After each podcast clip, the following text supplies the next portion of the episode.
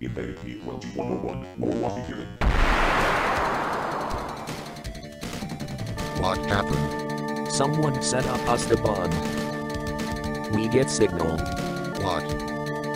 Main screen turn on. It's you. How are you gentlemen? All your base are belong to us. You are on the way to destruction. What you say? You have no chance to survive mate your time.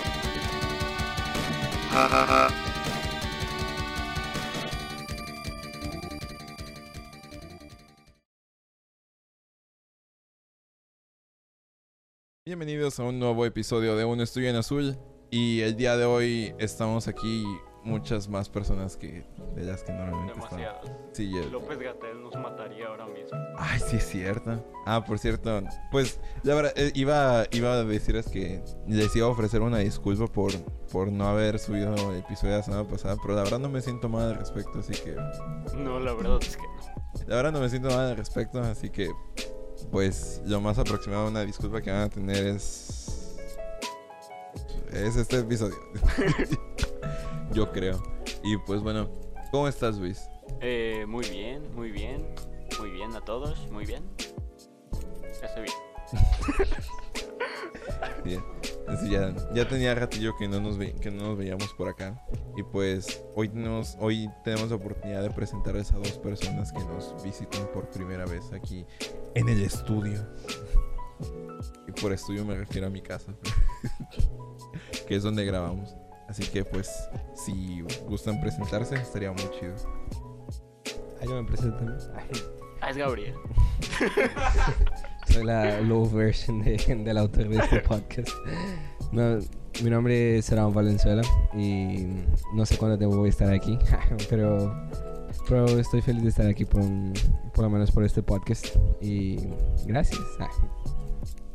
No sabía que iba a ir tan rápido. Pensé que iba a hablar ya cuando estuviéramos más adentro en el tema, pero me presento. Yo estaré aquí por el tiempo que, que pueda. Realmente estoy de visita Hasta que me muera. hasta que me muera. Espero. Es realmente un honor que me hayan invitado. De verdad, no pensé que fuera a llegar tan lejos. cuando, lo, cuando pedí que me invitaran, lo hacía de manera irónica, pero parece que llegó demasiado lejos. Así que agradecido con el de arriba.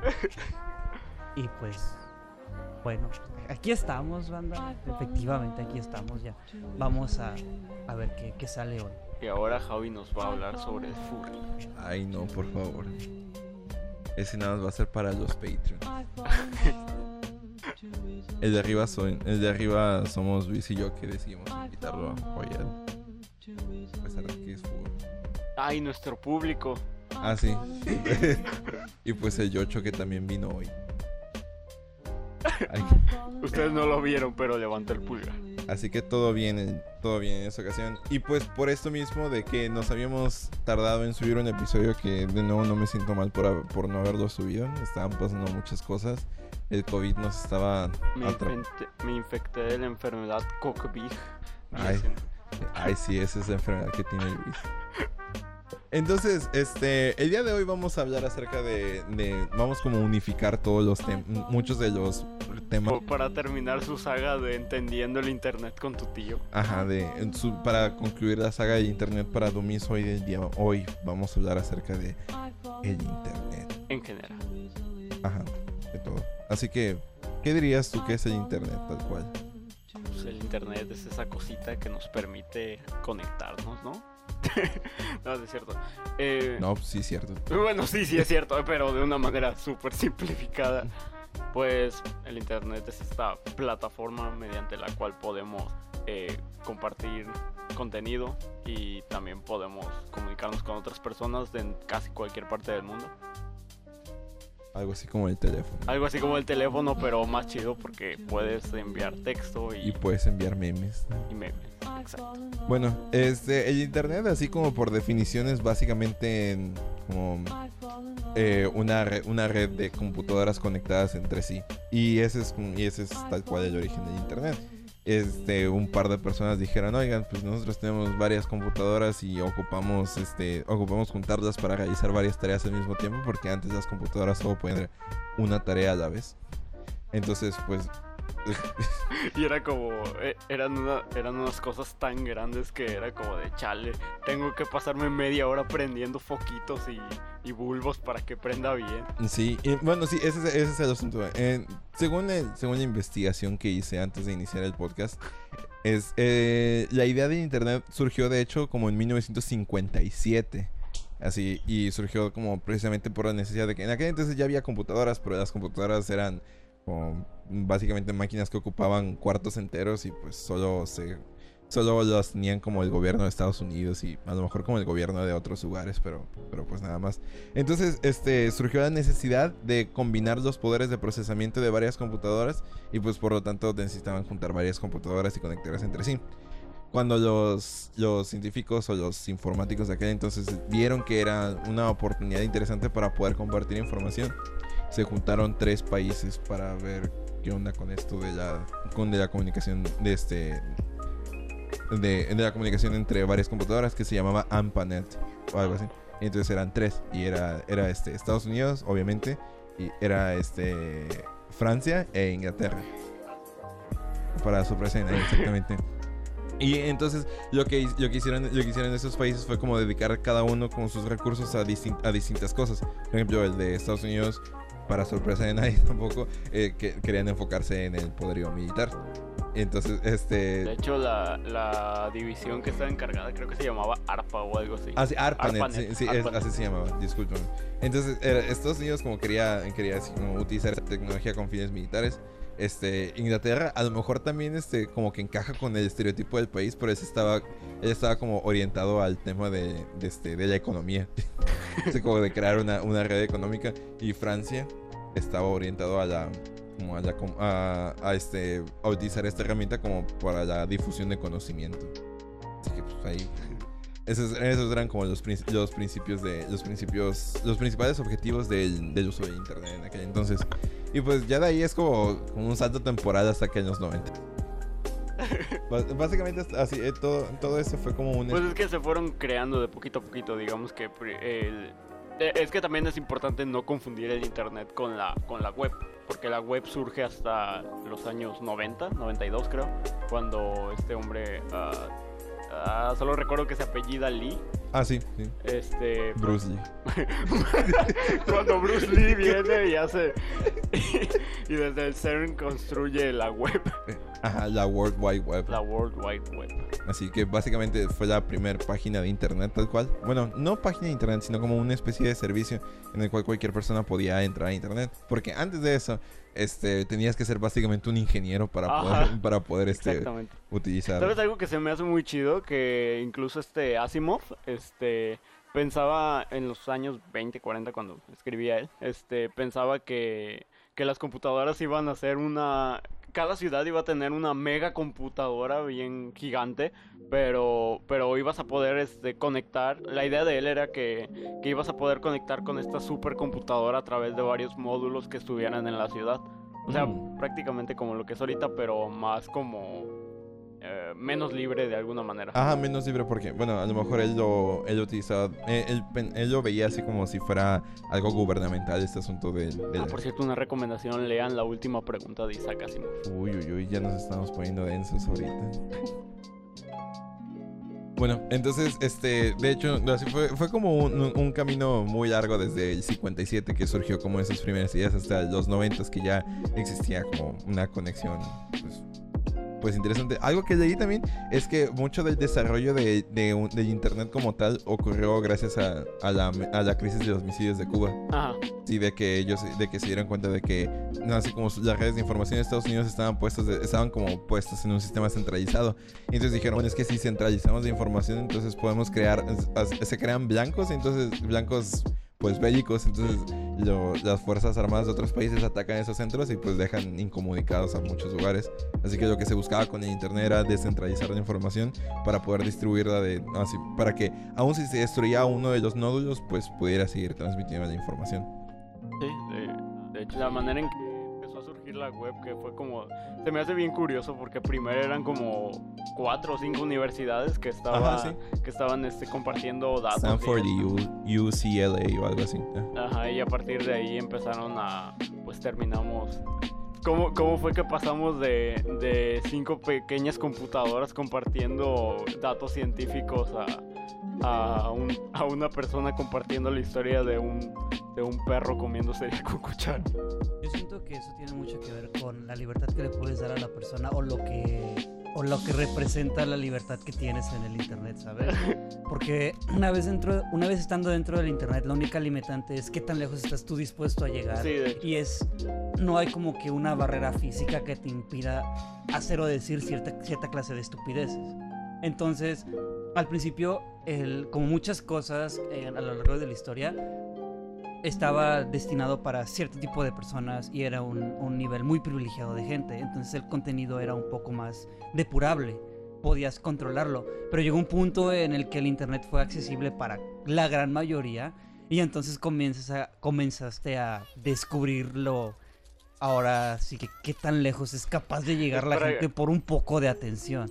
Pues de alguna manera está basado en, el- en el principio de las industrias culturales. Mientras más se masifica algo, más se, más se le va perdiendo el, el valor. Sí, pero es que de hecho, este, bueno, ah, podríamos utilizar ese, ese mismo término a pesar de que las industrias culturales estamos hablando más como de Sí, producción de o- obviamente me refiero solamente a la esencia. Ajá, de- exactamente, porque pues las industrias culturales nos referimos más a contenidos que que a medios. Ajá.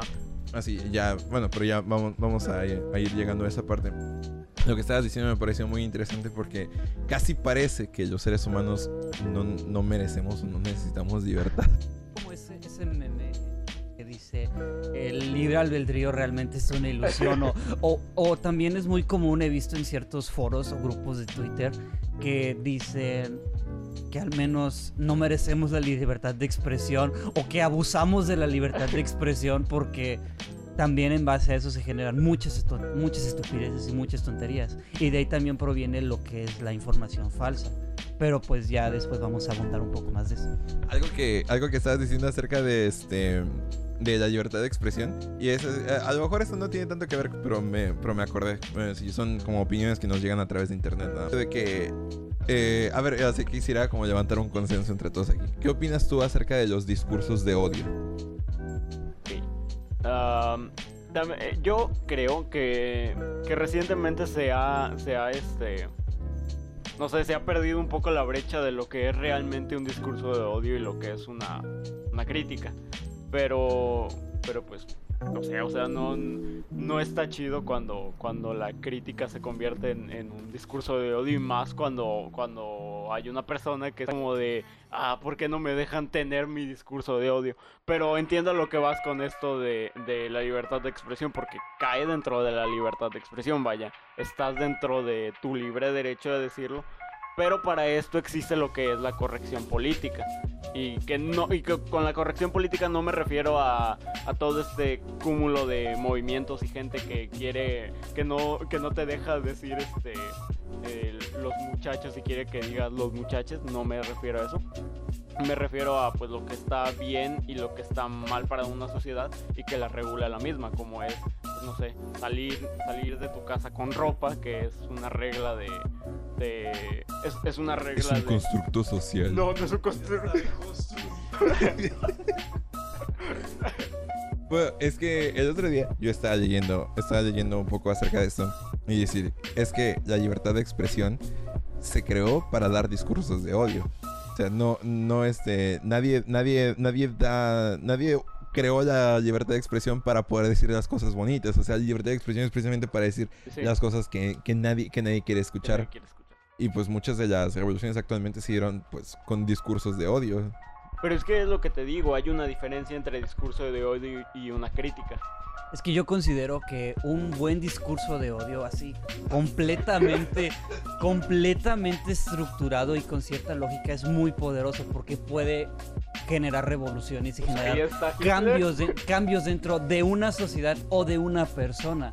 Porque lo que un, un discurso de odio es una antítesis a, a tu idea, a tu romanticismo que tienes sobre algo. Entonces, con un buen discurso de odio completamente y muy bien fundamentado, puede ayudarte a cambiar y a ver las cosas un poco diferentes. Porque no ves más allá de lo que tus anteojos o tu venda de, de amor o de aprecio no te permite ver con un discurso de odio muy bien planteado. Entonces considero que los discursos de odio son un mal necesario. Pero vuelvo a lo mismo, no es lo mismo un discurso de odio que una crítica. La crítica va con la, va con la intención de que, de que pueda pasar todo esto, de que, de que hay un cambio y se, y se destruya todo este romanticismo que se tiene por una idea. Pero el, el discurso de odio va con la intención de, de herir y de, y de atacar a la otra persona y se hace simplemente con, con un fin, pues, eh, peyorativo, vaya. Ujú. Sí. Ok. Estamos en la misma página aquí. Más o, más o menos. ok. Este. ¿qué, qué estábamos hablando? Ah, sí. Este, hablamos acerca de, de usos y apropiaciones.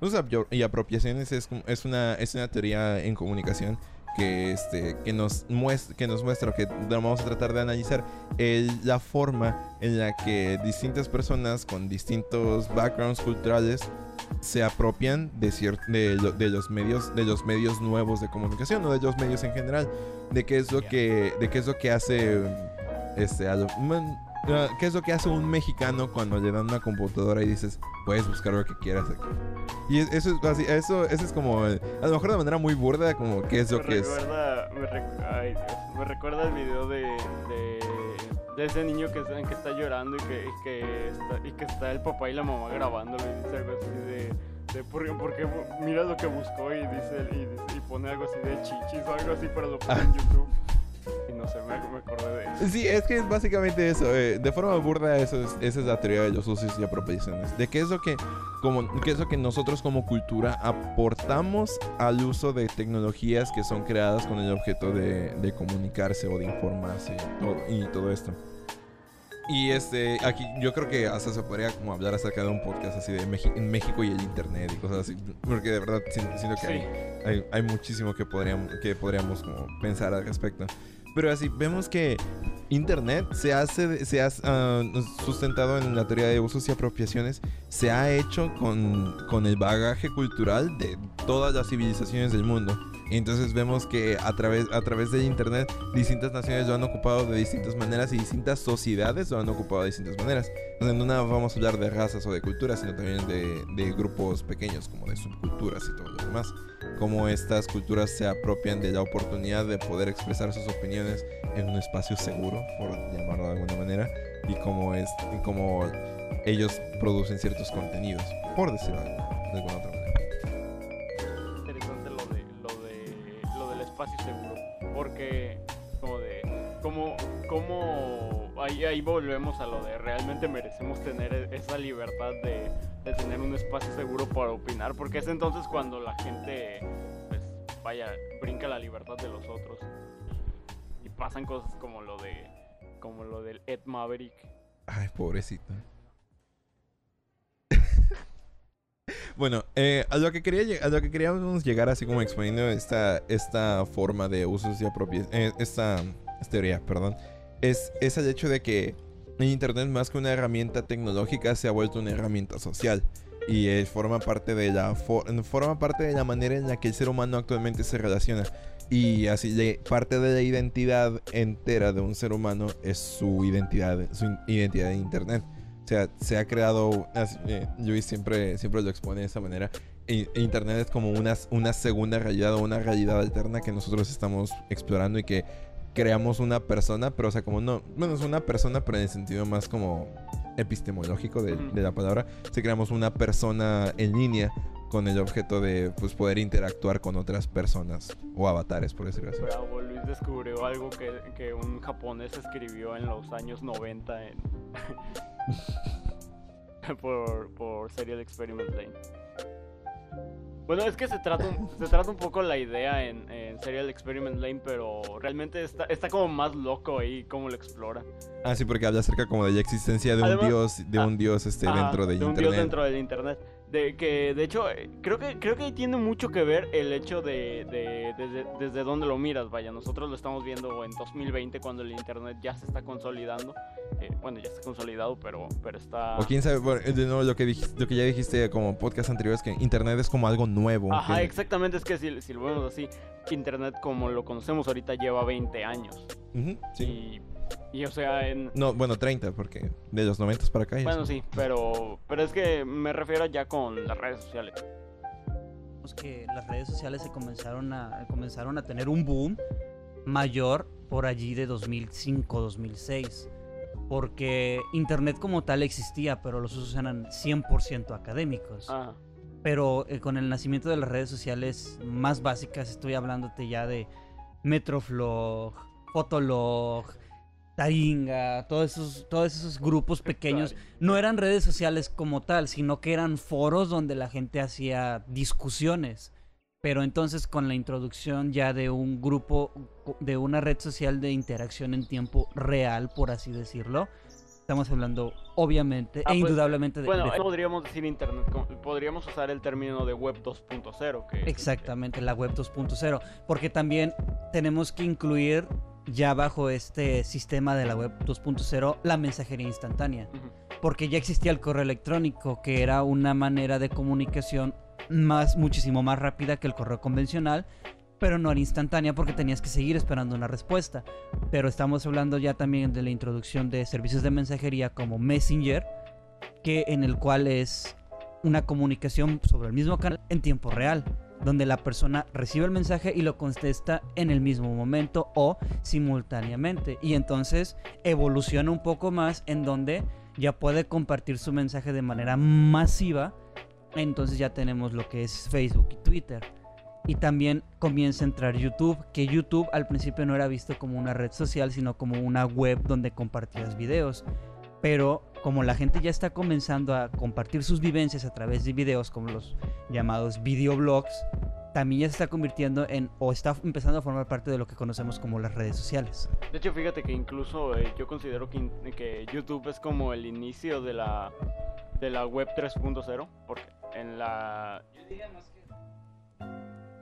No, la- en la 3... Del tra- Es que en la, en la 3, pu- no, en la 3.0 lo que, lo que tiene de diferente, que realmente solo es una cosita así chiquita, que es el hecho de que, de que puedas interactuar, eh, aparte de, de en tiempo real, está el hecho de que puedas interactuar en... Está el hecho de que puedas interactuar en... eh, produciendo contenido también. Eso es lo que diferencia nada más a la 2.0. de Yo, yo pensé que iba a tener algo que, que ver un- así más como con el transhumanismo y todo lo demás. bueno, yo- ah, eso es lo que, lo que a mí me vino a la mente. Cálmate, Warren Ellis. También es de Warren Ellis. En serio. Sí, sí, Oh, es wow. ese. Porque Pero veo. nadie ha visto Castlevania, rey.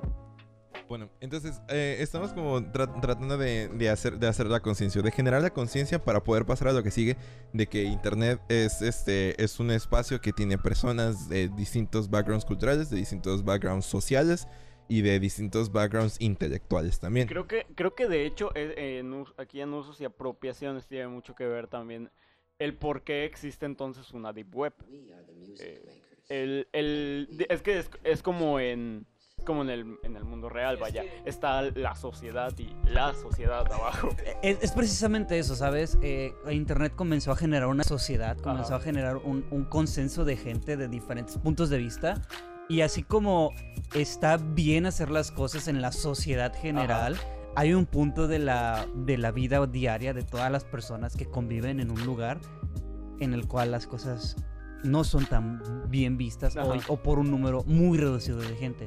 Entonces se crea la necesidad de generar un lugar donde todo eso no está, donde está bien visto o no, o tal vez sigue si- sin ser una buena idea o algo bueno, pero por lo menos ya hay otro grupo de gente que piensa igual que tú. Entonces que se nace la necesidad de generar un mercado negro, además de hacer cosas no tan reguladas por la gente. Porque también, eh, al menos en términos económicos, una de las características principales del mercado negro es que no está regulado y no hay ninguna intervención extra por instituciones, este, ya- llámense estatales, paraestatales o no gubernamentales, que son las que vigilan lo que se está haciendo. Entonces, el mercado negro yo considero que es el Internet en su máxima expresión. Pues eh, Yo creo que ya no tanto ahorita.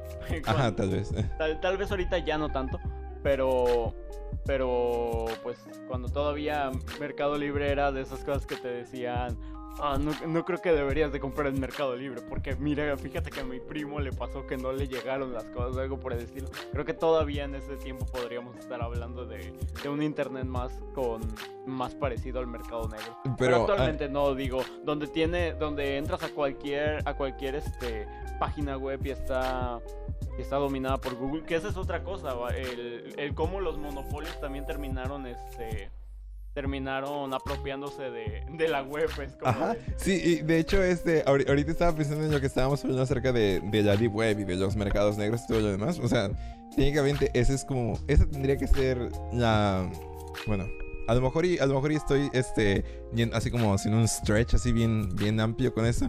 Pero un mercado negro, eh, o sea, el sistema de un mercado negro debería ser como la última meta del capitalismo, ¿no? O sea, como un mercado sin absolutamente ninguna, este, ninguna, ah, bueno, sí, ninguna sí, regulación. sin ninguna regulación. Ajá, sería como eh, un, este, un sistema anarcocapitalista ya como consolidado como tal. Más allá de esto, yo ahora sí que va a sonar muy, muy viejito, pero es este. boomer. Bien, no, no boomer, sino bien AMLO, AMLO, AMLO 2020. Abuelo AMLO, ra, ra, Abuelo ra. AMLO, ra, ra, ra, es, eh, eso que comentan un mercado libre, un mercado negro, perdón, es este ya muy neoliberal. Sí. Porque recordemos que las bases del neoliberalismo, el neoliberalismo, el bueno, el, el que fue generado ayer prácticamente, que se es está cayendo hoy día. el que se está cayendo hoy día con abuelo, con abuelo Ambro. No aguantan. Es- bueno, ya, este es que dejen a los mercados hacer sus cosas porque nadie sabe mejor que ellos hacerlo. Entonces, ese es el sueño o la, la utopía del neoliberalismo, que los mercados se regulan a ellos mismos y que la única regla es que no hay reglas. Porque el capitalismo en su, en su esencia tiene cierto apoyo por parte del Estado para que lo pueda para que pueda funcionar. Y entonces el neoliberalismo es una separación con una línea completamente concreta, 100% visible, en la cual el mercado es este y se regula a sí mismo y el gobierno de lo único que se encarga es de que su sociedad su sociedad no colapse para que pueda para que pueda consumirnos. consumir. Y entonces el capitalismo es una convivencia sana entre mercado y mercados y este y gobiernos. Por eso también en el capitalismo uno de los objetivos principales es que no existan los monopolios. El capitalismo busca que haya o que exista, Que exista competencia. Y en el capitalismo es que gane el mejor. Y el que más dinero tenga es el que más va a ganar. Pero es que aquí es como de qué pasa cuando cuando ya cuando ya ganó el mejor y ya no hay nadie que pueda hacerle nada. Lo, lo único que puedes hacer es lo que lo que le ha pasado a todas las demás marcas de entretenimiento que, que ha comprado ajá, que ha comprado Disney o Mm. todas la- las páginas que o todas las marcas que ha comprado Google o todas las, las o todas las las marcas que, que ha comprado Amazon, O Facebook también. Facebook. Sí, o sea, ay, no sé. Es, eh, el asunto es de que ah, eso es como otra muestra de qué tan imbuido está este nuestro el internet dentro de nuestra percepción de la realidad y de cómo nosotros hemos tratado de em, como pues a lo mejor no nosotros aquí en el podcast, ¿verdad? Pero sino nosotros como, como humanidad, como género humano, como descendientes del capitalismo, hemos querido replicar lo que nosotros vivimos dentro del internet. Así de, de cómo nosotros hemos querido replicar el modelo de negocios que tenemos en como eh, en, este, en, nues- en nuestro país o algo así dentro de, dentro de un sistema virtual. Que es así, es así bien loco. O sea, ya sí te puedes pensar, vamos a crear un espacio virtual o este espacio virtual como se ha creado casi como que... Si hablamos de tiempo, es como que apareció, nada más. Apareció un, un espacio virtual ahí. Y entonces vamos a, vamos a imponer el capitalismo dentro de, dentro de este espacio. O sea, no sé, es como, es, es hasta perturbador cuán, cuán nítido es ese reflejo de nuestra sociedad dentro de, dentro de o- nuestra otra realidad. Claro, y es que uno de los ejemplos más eh, tangibles o el que más podemos vivir es la burocracia de los bancos. lo que representa un banco. Actualmente en México, la banca en línea creció de manera exponencial. ¿Por qué? Por lo mismo de que los bancos están empezando a dar cuenta que la gente prefiere mantener su tiempo en línea que en la burocracia que implica estar en una, en una sucursal física. Porque también se están empezando a dar cuenta que son 100% reemplazables por ofertas completamente entiendo- digitales. el concepto de los City Banamex. Creo que por eso, este. No sé si has ido a. bueno, imagino que sí, a las sucursales de City Banamex que son este.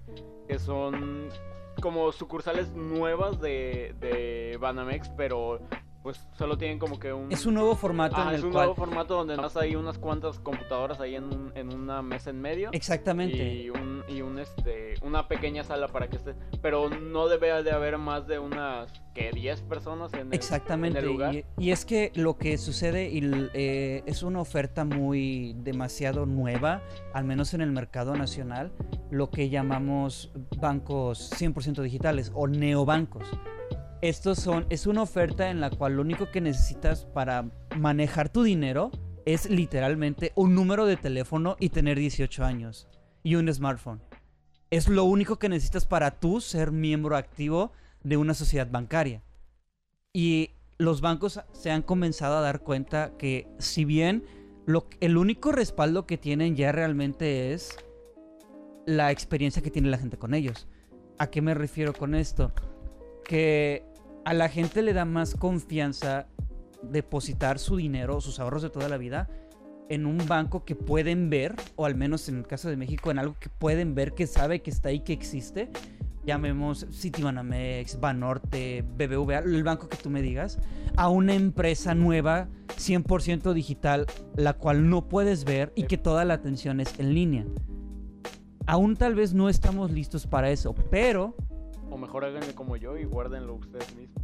pero para lo que sí estamos listos y lo que despegó de inmediato fueron los mercados en línea. Al menos en México, de nuevo, fue muy difícil. ¿Por qué? Porque nuestras primeras experiencias no fueron demasiado buenas. Fue una experiencia agridulce. El típico no me va a llegar, me van a mandar otra cosa o sinceramente me van a estar o se van a robar toda mi información. Pero ahora comprar en Amazon o en Mercado Libre se ha vuelto algo completamente normal. E incluso las cadenas comerciales más comunes, llámese Walmart, Soriana, Sam's Club, City Club, Home Depot, H-E-B, todas esas, también ya están empezando a brincarse a, la- a las ofertas en línea. Ah, sí, de hecho, eh, Arteli tiene Arteli tiene una modalidad en la que en la que tú ordenas simplemente la eh, ordenas este tu despensa y va un batillo como si fuera Uber Eats a tu casa a llevarte la despensa. Algo que, algo que estabas diciendo, que es, es, este, yo sigo, sigo encontrando, o sea, antes de grabar el podcast yo, yo pensaba como, ah, pues, este, internet y la sociedad, jaja, es como nada más unas cosillas, pero es que, ¿de dónde sale la, la desconfianza por la, por la banca o por las cosas en línea? Pues viene de nuestra misma sociedad. Así de, de cómo nosotros como mexicanos tenemos una desconfianza total a, a, este a invertir, tenemos des- así desconfianza de las personas que no conoce, que no conocemos de, de inmediato. O sea, no digo que deberías confiar en cualquier persona nada más, pero sí algo que algo, algo que caracteriza al mexicano es que es una persona desconfiada. Y creo que tiene, tiene mucho que ver, eh, como lo mencionas, el, el hecho de que, de que nuestros sistemas de nuestros sistemas burocráticos en casi cualquier este, dependencia o institución son un asco y, y, este y realmente era es, es muy difícil que que, halle- que halles a una persona que tenga que tenga una buena experiencia con no sé el SAT o el IMSS cualquier otra dependencia de México Pero haciendo referencia también a lo que comenta Gabriel un, es un poco, eh, siento que también la banca, en la banca presencial existe por el miedo que tiene el mexicano promedio a su, va a sonar fuerte, ignorancia con la tecnología. ¿Por qué? Porque imaginémonos que tú, mexicano promedio de 40 años, tienes que hacerle un pago al mexicano promedio de también 40 años de X cantidad de dinero. Y lo vas a hacer tú a través de la banca electrónica. 100% es confiable, sabes que el dinero va a estar ahí, sabes que va a llegar. Pero cualquier error recae 100% en ti. Sí. Y entonces es una responsabilidad tan grande con la cual prefieres que alguien más lo haga por ti, alguien más capacitado, entre comillas, pero realmente esta persona va a hacer el mismo proceso que vas a hacer tú. Pero es que te da cierta confianza porque al final de cuentas estás hablando de dinero, ¿sabes? Porque también en la banca en línea cabe el error de que insertes un número mal y esa cantidad de dinero va a ir a caerle a quién sabe quién demonios. Y entonces también recae de nuevo en el miedo de la ignorancia que tiene el mexicano promedio con la tecnología. Porque el procedimiento va a ser exactamente lo mismo. Insertar X cantidad de números, el dinero y ya quedó. En línea y presencial. La diferencia es que si la persona, la tercera persona que lo está haciendo, en este, en este caso la tercera persona será, por ejemplo, el personal de ventanilla. eh, si esa persona se equivoca, tienes la garantía de que esa persona va a hacer algo para arreglarlo. Al Sí, final va- y está la- capacitado para La hacerlo empresa va a y la empresa va a responder por ti. Pero en caso, en este caso de las soluciones 100% digitales, 100% autónomas, el error no haya nadie más que que ahora sí que culpar que a ti mismo. Y entonces también recae en la desconfianza, porque también desconfiamos en nosotros mismos. La cantidad de desconfianza que depositamos en, otra- en una persona es la misma que existe dentro de nosotros. Y pues supongo que eso también tiene algo que ver con el fracaso de la...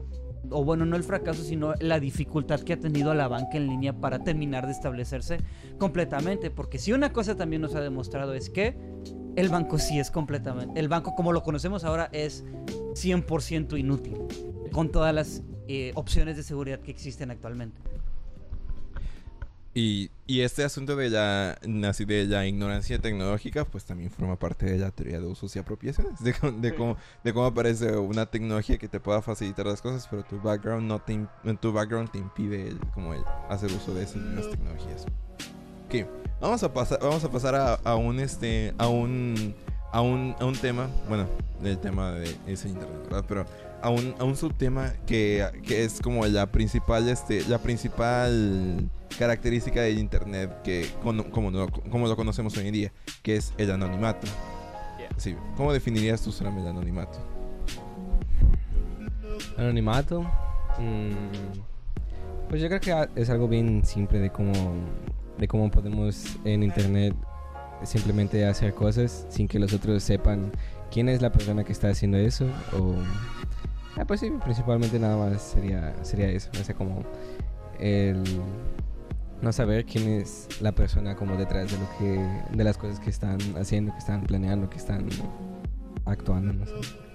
Interesante acerca del internet. Bueno, la cosa interesante y que también da miedo acerca de eso es lo que es retomar eh, como el principio que mencioné hace rato, que es el hecho de que internet te da la oportunidad y te crea la necesidad de crearte una persona, o sea, pero no nada más, no eh, Alguien dijo persona. ajá, perso- persona, pero en ese persona en el sentido más metafísico, o sea, de, de la, la, esen- la esencia de, de una personalidad, por, por decirlo de alguna manera.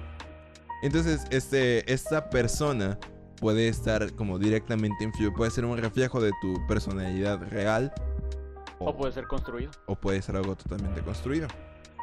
Entonces, y, y luego pasa al revés, que tu persona, que tu persona de internet se convierte en- Pero en, ahí deberíamos de analizar realmente la persona real no está no está tan bien construida de hecho a partir de lo que quieres mostrar Mm, Sí, pero es que eh, así como tu, pers- tu persona, tu personalidad, tal cual, este, no nada más viene de las cosas que tú conscientemente muestras, porque hay cosas que inconscientemente Bueno, vas a mostrar. O sea, como no tienes un, no tienes como un control total sobre lo que muestras a otras personas. sí eh, eh, creo que esa es la gran diferencia en internet eh, obviamente como no te están viendo todo el tiempo aún O quién sabe. o quién sabe es hasta que bueno eh, eh, como no como todavía no llegamos a ese punto donde te están viendo todo el tiempo O quién sabe. o quién sabe.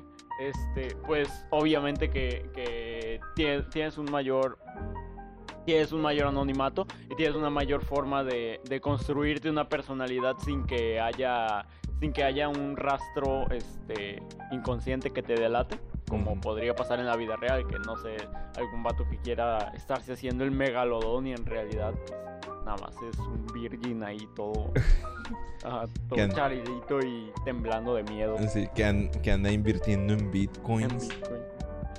Que ya está bien cara. Sí, también. No, este, ¿sabe- ¿saben en quién, a quién me vino a la mente? No sé, no sé si alguna vez este llegaron a ver el perfil de este vato que se llamaba Jorge Alberto. Que era un batillo que le gustaba mucho Perla de Steven Universe también. No, no, me acuerdo. Qué bueno, porque es algo un poco. es algo, es algo un po- así es como de, de esos perfiles así bien curseados que, que te llegan. ¿Saben qué? A mí, algo que a mí me pasó hace, hace ya varios meses es que un día alguna página de memes compartió un este como una foto de. Bueno, compartió una foto de perfil de, de un sujeto en pañales. Ya saben, como de esa gente que le gusta Ajá. ponerse pañales y todo eso. Y, y entonces pues yo le, yo este, yo le comenté a un amigo así como le, lo etiqueté en el comentario y al día siguiente nos había mandado solicitud de amistad a los dos. Ugh. La persona de los pañales. Pues sí, fue algo, fue algo muy perturbador, la verdad.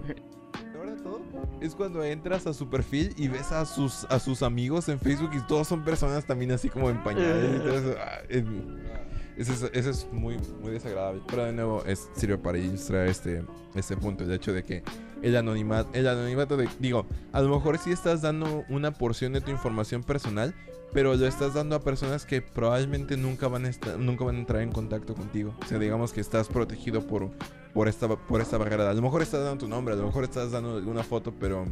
Ahí está el ejemplo del, del, del capítulo este de Black Mirror, del batillo que, que hacían un clon de él a partir de su, Ajá, de su- de su- personalidad en internet. Yo creo que si hicieran algo así como con lo mío, como que estaría, estaría muy cursiado. Sí, el mío también estaría bien curseado. Digo, a lo mejor... Creo que, creo que de hecho, no, no, no, no, no. Iba a decir, creo que de hecho incluso sería medio errático, pero no, de hecho, aunque que- creo que puede parecer para la mayoría que el, que el contenido que compartimos es errático, pero una máquina puede, puede hallar un patrón más rápido que cualquier Ajá. ser humano. Así nos recrearía. Así como si te clonaran a ti con esa máquina saldría el Joker de la India. Hago la cara del Joker de la India cada, cada 10 minutos. Sí, eh, Luis ya está superando su adicción por los por los TikToks de tercermundistas ya. Para dejar de escuchar las voces. Para dejar de escuchar la cancioncita del Joker de... No. No, por favor. Y ya tiene tantos moretones en el brazo que ya se inyectan en el pie. Ay, ya estoy como... Me, me pasó como el batillo de Requiem por un sueño. A la vez. Ya se le cayó el brazo de tanto inyectarme heroína. Ay, pero es que también sí hay una parte donde el vato así tiene como el hoyito, el hoyo en el brazo así. y ay. Al final de esa película me sigue perturbando demasiado. Pues sí, así yo, el Darren, Darren- Es el, el vato ahí sufriendo mientras el otro vato está llorando en la cama mientras está la otra morra ahí. Ass with ass. Ay, no manches. Así, el, Da- el Darren, Darren Aronofsky con Wrecking, Wrecking for a Dream hizo más que toda la campaña de Vive sin drogas. Es que de verdad, yo creo que si hubieran agarrado, en México hubieran agarrado a Darren Aronofsky para hacer como su campaña antidrogas, les hubiera servido mucho más. Además de que, de hecho, eh, de hecho incluso está el, el, creo que ahí se nos pasó un poquito mencionar en usos y costumbres eh, la adicción a internet. Oh, sí. Eso es. No me gusta mencionarlo porque estoy harto de que en la carrera siempre, siempre que alguien va a hablar de sobre la adicción a internet, es como de viejo, cámbiale ya. O sea, sí sabemos que hay mucha gente que tiene, que está en usos y costumbres usando internet en exceso, pero es como de, pues no sé, nadie se pone a analizar los beneficios que podría tener para.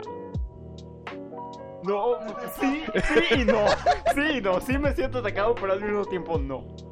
Pues no sé, yo francamente creo que no me considero un adicto a internet porque si yo, porque sí lo he podido dejar muchas veces. Yo también. A veces no comparto tantos TikToks. A veces solo comparto cuatro TikToks.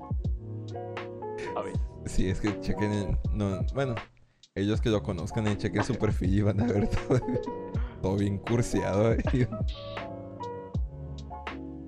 Ajá. De hecho, eh, de, eso iba a hablarles hace rato. eh. Incluso como existen como que ciertas élites dentro del dentro del mismo internet porque eh, no sé está está como que la banda que está en en, en 4chan y, y está y están y están los vatos que están en Twitter digo son vaya son comunidades Se ve mucho en Twitter la, la típica rivalidad pendeja, la verdad, que existe. Este, de Twitter contra Facebook. Sí. De que según la gente de Twitter, los intelectuales de Twitter, la gente, que es lo mejor que le pudo haber pasado a este país, los usuarios de Twitter. Obviamente en el sentido más irónico de la palabra.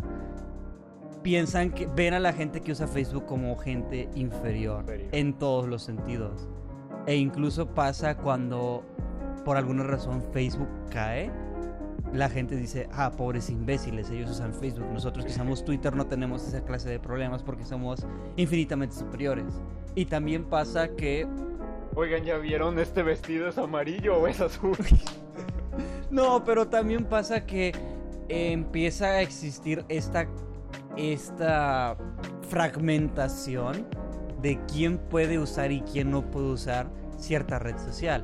Como en su momento lo fue Snapchat, que aparentemente Snapchat era solamente era la red social de los chavos y que Facebook ya solamente era algo que utilizaban tus tías o tus tíos y que solamente los chavos estaban utilizando Snapchat y ahora ese fenómeno se está repitiendo con Instagram y Twitter solamente es para la gente inteligente que tiene algo que decir al mundo como nosotros en este momento, claro. Me acuerdo que antes el, eh, la red social que tenía ese papel era Tumblr. Ajá. Así, Ah, an- an- sí. Antes Tumblr era el grupo, el grupo pseudo intelectual de, de internet. Pero fíjate que la, la ¿Y rivalidad. sabes? De hecho, de hecho ese, ese es... De ahí nació el término. Recordemos que, tenemos, que de todas las cosas que le tenemos que agradecer a Tumblr, una de ellas es. Bueno, son dos cosas. El cómo, Los 72 géneros. el cómo, se- el cómo se pronuncia realmente, si es Tumblr o Tumblr. Esa es una. Y la segunda es los justicieros sociales. Eh, recordemos que nacieron de, de Sí, nacieron de Tumblr. Tumblr. Tumblr o Tumblr empezó a caer, ya nadie empezó a ir ahí después de que lo, se vendía más que una prostituta de colonia. Porque primero lo tenía Yahoo, luego fue independiente, después lo compró Mivo y no sé qué desorden tenían. Entonces mejor se fueron a, vacío. entonces se fueron a Twitter, una red un poco más estable. Y entonces, pues, tenemos que agradecer a, a- a Tumblr. Y pasó también con Vine, que se fueron de Vine o a Instagram o a YouTube. Que ese es otro fenómeno que también se puede analizar. Una rivalidad que a mí me que a mí me da mucho este bueno, más que más que cringe me da como confusión es la, rival- la rivalidad entre 4chan y Reddit Ah, sí. Es milenaria. Esa nació con el internet. Así- así y de y de cómo los usuarios de 4chan así se así se refieren a, a la forma de pensar de Reddit como como algo no sé como algo peyorativo no, no sé está, muy extraño así de del, eh, del men que va al cine y pregunta si la película es es 4chan o Reddit Sí, la, la película es Fortune o Reddit. Ah, es un texto verde, de hecho, y así, de Ah, que, sí. sí, y de que el vato, de que el vato entra la, entra a la película, la película era Reddit. Pe- Pero, por ejemplo, está. Ahorita, ahorita que, que mencionaban esto, me da mucha risa porque, de hecho, como, como dices, es una rivalidad muy estúpida. Porque, porque en ambos lados hay, pues, gente. en la misma. Ah, está- estás en la misma burbuja, exactamente. Y hay, hay gente, y en todos lados hay gente compartiendo estupideces, o sea, y creo que de hecho por eso es que es que no puedo decir que soy adicto al internet o algo, porque realmente no produzco ninguna clase, bueno, más que el- eh, más que este podcast obviamente, Eh, pero pero pues tenemos 40, sus- esta semana alcanzamos 40 suscriptores en Spotify. Así que vamos, así que vamos bien. Pero así, acerca de este, de este anonimato es, es este, eh, ya nos salimos un poco tema, pero ya no importa, estamos bien así. El, el tema de la- del anonimato como un este como una parte del internet es así como te da la, opor- te da la oportunidad de, de ser como quien tú quisieras ser en general o de ser como totalmente lo que no, Lo pue- que no- lo que no puede ser. Ajá, exactamente. Exactamente, yo, yo considero que el, el anonimato es un escudo.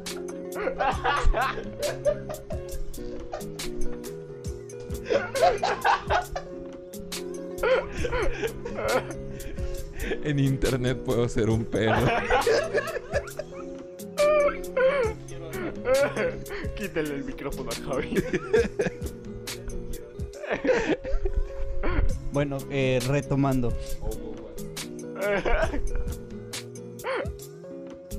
Siento que van a desconectar el micrófono.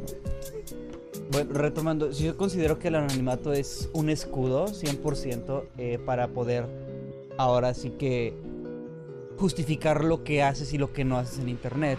Porque también uno de los argumentos para cuando una persona hace algo que no debe en el internet es, bueno, es el internet, Es el- puedo hacer lo que yo quiera. Y otro es, nadie sabe qué soy yo o quién soy en realidad. Entonces, pues, no existe ninguna limitante para hacer o decir cualquier cosa. Entonces, sí. Pues, y de hecho, eso es algo que se me hace bien curioso. Era lo, pues los casos estos que, que había que había puesto en la escaleta sobre, Ajá. sobre este, sobre el Ed Maverick. Sí, porque, la- porque en, en- casos de ciberbullying nos podemos tirar así mil, años, mil años hablando. Sí, el, esta, pues este fenómeno del, del ciberbullying, que es, que es este, que, que es prácticamente eso. Hay, hay tanta gente que, que, o sea, empieza, empieza, se cuelga de una broma para dar un, para dar lo que sería un, un vaya, no sé, es que es, es como, es como esa gente que, que, que te atropelló y te golpeó y, ya estás ahí todo golpeado y te dice, jaja, es una broma, aguántate. No, o también tú deja, aparte de eso, es. Yo creo que responde a la necesidad que tiene mucha gente a tener sus cinco minutos de fama, como dicen, como dicen aquí en, en México. Que antes, o bueno, por hacer, eres capaz de hacer lo que sea con tal de que el mundo sepa que existes, aunque sea por unos minutos No hay Que- publicidad mala. que seas, que seas viral por 10, 15, 20 minutos o unos 10, 15, 20 días. Ejemplos de estos tenemos a la Lady Wu, a también este Que es- esa es otra cosa. eh, De hecho, eh, vamos a hablar de esto Los de- lords y las la- ladies, la ¿no? gente de internet. en la general. gente gente de internet en general porque eh, es gente que se cuelga y que después ya no sabe qué hacer con la fama, no la sabe manejar, simplemente desaparece o se inserta en este en el cúmulo de gente que ya existe y se vuelve eh, el término yo yo pienso que sería el término o cómo resumir la vida digital de México en 2019 un influencer Ajá. esta gente mm, relativamente nueva para todos nosotros, que no es más que ya analizándolo o viéndolo en el sentido estricto de lo que hacen sus acciones, una estrella de la farándula más. Sí. No, sus acciones no varían de lo que Prácticamente hace. le pagan por. por. por ser eso, por, por ser, ser un- una estrella de la farándula. por ser una farándula más y es lo que mucha gente aspira a hacer dinero fácil Y creo que creo que por eso de hecho surge eh, han surgido de un tiempo para acá, diría que 2016, 2015, las disputas entre entre influencers o, o creadores de contenido en internet. Por eso es que es que es que, o sea, en serio que hay casi que sagas enteras de, de no sé, Dallas contra cualquier otra persona de internet. Es que también el, el- drama del internet es muy entretenido porque es, es muy gracioso el tipo de personas que, que están ahí. Porque bueno, Me imaginémonos. estoy acordando de la imagen de, de, de, de Dallas saliendo del juicio y decía lo de le dije al juez que no tenía ni puta idea de, de leyes. Le dije al juez que no tenía ni puta idea de derecho. Es que también recordemos que al menos las personas que conocemos en la farándula este, normal o lo que es la farándula antes de tiempos de internet, al final de cuentas son profesionales. La, la gente que pertenece a la farándula, de alguna u otra manera, es gente que estudió y se preparó para ser actor, actriz o cantante. Al final de cuentas, tienen estudios para hacer eso. Y los influencers es una persona que habla muy cagado, que dice puras tonterías, O que Y resulta eso, es que... que el, el hecho no es tanto que tengas estudios o no, porque muchas veces puedes tener todos los estudios del mundo y estar eh, en el background de, de, pues, del contenido que se crea. Pero el problema aquí es que eh, es gente que tuvo carisma 5 minutos y, y el, el golpe de carisma fue, fue tan grande que la gente pues se prensó de él y luego el vato, como dices, ya no supo qué hacer con, con, tanto, con tanta atención. Pero es que siento que estamos hablando de un de, de distintos grupos de distintos grupos de personas que están buscando atención. Si ya este más adelante vamos a hablar acerca de la gente de internet, pero vamos a hablar eh, este como en, en estos dos casos que mencion- que, que queríamos tratar, Ajá. era así como de, de dónde sale o de dónde sale la energía para que las personas molesten a personas a otras personas de internet. Sí, de, de dónde sa- de dónde sale la energía y pues así como estoy de acuerdo con ustedes cuando dicen son personas que buscan que buscan atención, pero siento que más que atención, o sea, como no no son mutuamente ex- excluyentes, pero no vamos a hablar de que son personas que buscan aceptación por parte de sus pares. Entonces, así cuando cuando todos están burlando de que de, de Ed Maverick o de Flor Amargo, O de Flor Amargo. neta de Flor Amargo sí sí bueno,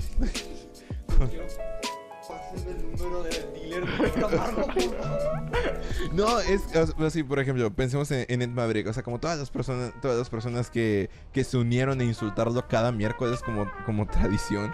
O sea, o sea, a lo mejor y ni siquiera conocían a bueno, ni siquiera sabían quién era, o sea, porque de verdad hubo muchas personas que ni siquiera sabían quién eran, pero pues por ser agre- por ser aceptados en el en el agregado a su alrededor, pues pues ahí van también. O sea, la gente que le tira que le, le tira caca a la, a la chava de, Claro, sí. claro, cielo, pero no mates a nadie, por favor. Así, son personas que, o sea, de verdad la chava no hizo nada malo, solo... Ajá. O sea, te puedes burlar de ella, sí, pero, pero O la, la gente le está, de- le está dando como amenazas que así que se, que, o sea, como hay gente que dice, la "Ah, gente no sabe que es que Gabriel le gusta Ed Maverick de manera no irónica. No no- un no- de la chica de Claro Cielo, no mates a nadie por favor, en su cuarto y por eso la está Aquí tengo la conversación donde me dice, donde me dijo, mira, tiene Instagram y ya el batillo ya la tenía ahí agregada. Ese es, ese es totalmente cierto, sí. Es un sim. Eh, sí, eso, eso Le sí es- comentó, hola hermosa. Sí, es, tota- es totalmente, es totalmente cierto el hecho de que, de, de que yo le dije, ay, mira, y encontré el Instagram del amor. eh". Pero sí, eso, eso sí es cierto. Pero, eh, y, y pues no, la verdad no me, gusta no me gusta Ed Maverick. No, pero ya hablando en serio, o sea, el, el hecho de que. No sé, o sea, e- es, como que divertido, supongo que, que cuando es. No sé, como cuando tu compa se cae y te, y te ríes de él, mm, pues no sé, en el momento en que se cayó y así. Mil años como los de mi gala Pero, con ima- el- pero imagínate, imagínate que te caes y, y te caíste hace como, no sé, cuatro años y yo te lo sigo repitiendo. Y, o sea, ¿no, no crees que sería así como de chale? O sea, ya Como- no es tan gracioso, Como vamos. el men de las, de las naranjas de Miguel. de sí, algo así. La mayor diferencia entre por qué el primero es gracioso y el otro no es que el primero al reírte de tu compa a la semana se te va a olvidar y va a ser un gran vago recuerdo y en internet se va a mortalizar Ujú. y alguien lo va a ver y lo va a repetir. Aparte de que, de que el, el hecho es que también hay una, hay una cierta confianza con tu compa. O sea, si tú llegas y te, y te ríes por, sí, por ti mismo de, de cualquier otra persona extraña de internet, obviamente esta persona te va a responder mal. Y si son un montón de gente burlándose de una sola persona en internet, pues el, el hecho es que va a pasar cosas como, como lo que pasó con Ed Maverick. Que el vato pues se, se hartó de todo ese pedo. Y una cosa que tenemos que recordar es que cuando, cuando eres famoso o hay cierta fama en tus hombros, es que también eres propenso a sufrir críticas, que existan grupos de odio hacia tu persona. persona, sí. Y pues también la gente ya lo empezó a ver como un gaje del oficio. Y es que también ya depende de depende de cómo reacciones tú hacia eso. Porque también viene con la psicología de la persona que te está haciendo daño o quiere hacerte daño.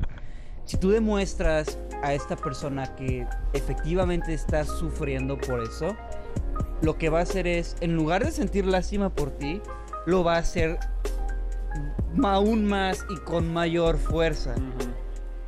Porque le estás dando motivos. Y entonces ya depende 100% de cómo manejes tú la situación.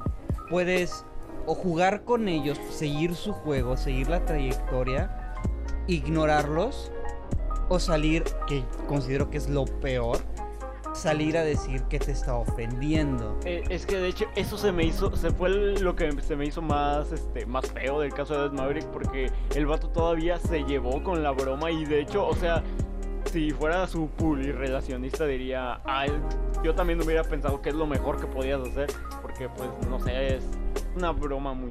muy Porque en no el tiene- momento, no en el momento que para la persona a la cual estás intentando ofender es divertido, para ti ya no es divertido, porque esa Ujú. persona está divirtiendo contigo y no.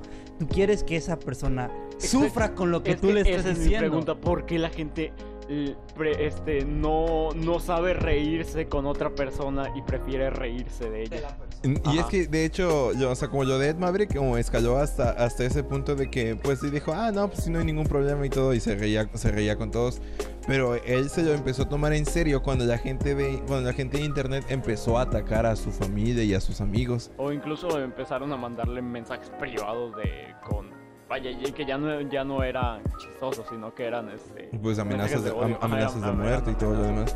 O sea, es que de verdad, de verdad ahí sí ya no eh, ahí pues tú dices, ah, pues reírte de alguna cosa, pero ¿cómo se te hace divertido? Así, si alguno de ustedes hizo esto, les, les, les- les hacemos esta pregunta. ¿Por qué es divertido amenazar de muerte a una persona que no conoces? Yo no o sea, y si no es divertido, entonces ¿por qué lo haces? Ujú. Pues porque francamente yo no, no entiendo por qué. Que es exactamente lo mismo que está pasando con la chava de Claro Cielo, pero no mates a nadie, por favor. Y también tiene, creo que también tiene mucho que ver el hecho de que sea gente tan joven. O sea, el, el hecho de que gente tan joven esté entrando a internet tiene, tiene mucho que ver. Es gente que apenas va formando su criterio, su personalidad y va apenas adquiriendo sus propias, sus propias, este, su moralidad y vivencias que, que, pues reafirmen como que su propia su propia personalidad. Y si en el trayecto pasa un episodio en el pasa un episodio de, de ciberbullying en el que en el que no sé se hace viral por alguna cosa y, pues eso eh, le, le va a afectar eh, toda la vida a partir de si está en un momento tan crítico como lo es la adolescencia Y es que también recordemos que todo lo que sea gracioso o lo que llegue a la persona es lo que la gente va, va a seguir haciendo. Porque recordemos que una de las cartas de... Bueno, siguiendo con Ed Maverick, una de, la, de los mensajes que él lanzó a la gente fue... Yo ni siquiera terminé la prepa Ajá. y la gente me está molestando. Entonces ya no era chingas a tu madre, Maverick. Ahora, termina, Termina la, la prepa, prepa, Ed Maverick. Y pero después pasó que el tipo hizo la man- lo una de, yo considero de las eh, conductas más sanas de internet, siendo una figura pública, comenzó a ignorarlo. de hecho Porque fue hasta el momento en el que ya no siguió con él, en ya no siguió su juego y tampoco se ofendió por ello, sino que simplemente comenzó a ignorarlo. Y no fue hasta el día de hoy que dijeron que íbamos a tocar ese tema que yo recordé que hace unas 5 o 4 meses, todos los miércoles puntual se estaba mandando a chingar a su madre sí, Maverick. y, y- Fue algo que trascendió y pasó. Y lo peor es que eso va, e- eso mancha la carrera de, de este sujeto y es como de, pues, eh, eh, sí, No sí, tanto como él mismo lo ha hecho. No, pero... bueno, ahí depende de... No, no tanto de- como depende de tus gustos. Las letras que ha sacado. Bueno, digas wow, wow. Sí, no. Pero vaya, eso, a eso me refiero, no, no era, no es lo mismo, este, que, no sé, haga- hagas una, una crítica de su, mu- de su música a que, pues, estés burlando por burlarte de, de algo así. Una cosa es criticar su, su música, su no, no diría talento porque sería pues, no, no, no llenaría la definición, pero sí una cosa es hablar de Oye, tú eres de los que les decía que chingara a su madre los miércoles, ¿verdad? Sí, yo, puntual a, a las 12 ponía chinga tu madre. Bueno, una cosa es no hablar sobre su música, música, y otra cosa es hablar sobre su persona, que cuando tienes, cuando haces una crítica del trabajo de una persona, estás criticando eso, su trabajo, no a la persona. Porque en ese caso, pues habría muchas decepciones en cuanto a los los trabajos musicales que ha elaborado grandes músicos como Michael Jackson, Queen, Beatles, John Lennon, estoy hablando de figuras que la gente conoce, que sabemos que eh, realmente no manejaban de la mejor manera su vida personal. Sí. Y, pero nadie se fijaba en eso. Sino que cuando hablamos de la música de la persona o del trabajo de la persona, es eso, su trabajo, no cómo maneja su vida personal. Y yo creo que con el caso particular de Maverick, la gente se iba con las dos vertientes. Sí. Y eso es lo que lo hacía también un caso muy especial. O sea, no, entienden eso. O sea, tanto las personas que reciben las críticas sobre su trabajo como las personas que las hacen. Y creo que, creo que de hecho, este, eso, eso solo nos demuestra más el, el nivel de, de, de opresión en el que, en el que vive la, la, la gente promedio. Porque pues está esto de el oprimido siempre quiere ser opresor. Y creo que siempre tenemos estas valvulitas de escape, ya sea en, en, en, no sé, ridiculizar a alguien en internet o o no sé, gritarle, gritarle un perro en la calle o algo por el estilo, estas pequeñas válvulas de escape de, de cosas que, que eventualmente nos, nos molestan, nos oprimen durante el día a día, pero no podemos hacer nada estamos. Sí, creo que tal vez todas estas cosas acerca del talento y de criticar la obra de otra persona no aplica tanto para la Claro Cielo, pero no mates a mí, por favor. Porque, porque es no sé, es- siento que ah, ahí sí, de, de alguna manera me voy a poner del lado, del lado del abogado del diablo o algo así, pero es que ella dice, es que se burlas mucho de mí. Pues, ¿qué esperabas? Subiste un TikTok, o sea... Eh, es que creo que creo que es porque nadie nadie está esperando, o sea, eh, hay tantas cosas extrañas en internet que nadie espera que alguien se fije en la en tu cosa extraña que vas a subir a internet. Y, y es como un porque a mí prácticamente. Pues sí, pero igual este, las bromas se salieron de control y ya como ya estaban mandando mensajes de, de muerte a la, a la chavilla, así que no hagan eso amigos, por favor. Si algún consejo le podemos dar, les podemos dar es que no insulten a la gente en internet. Sí. Eh, No, no es divertido.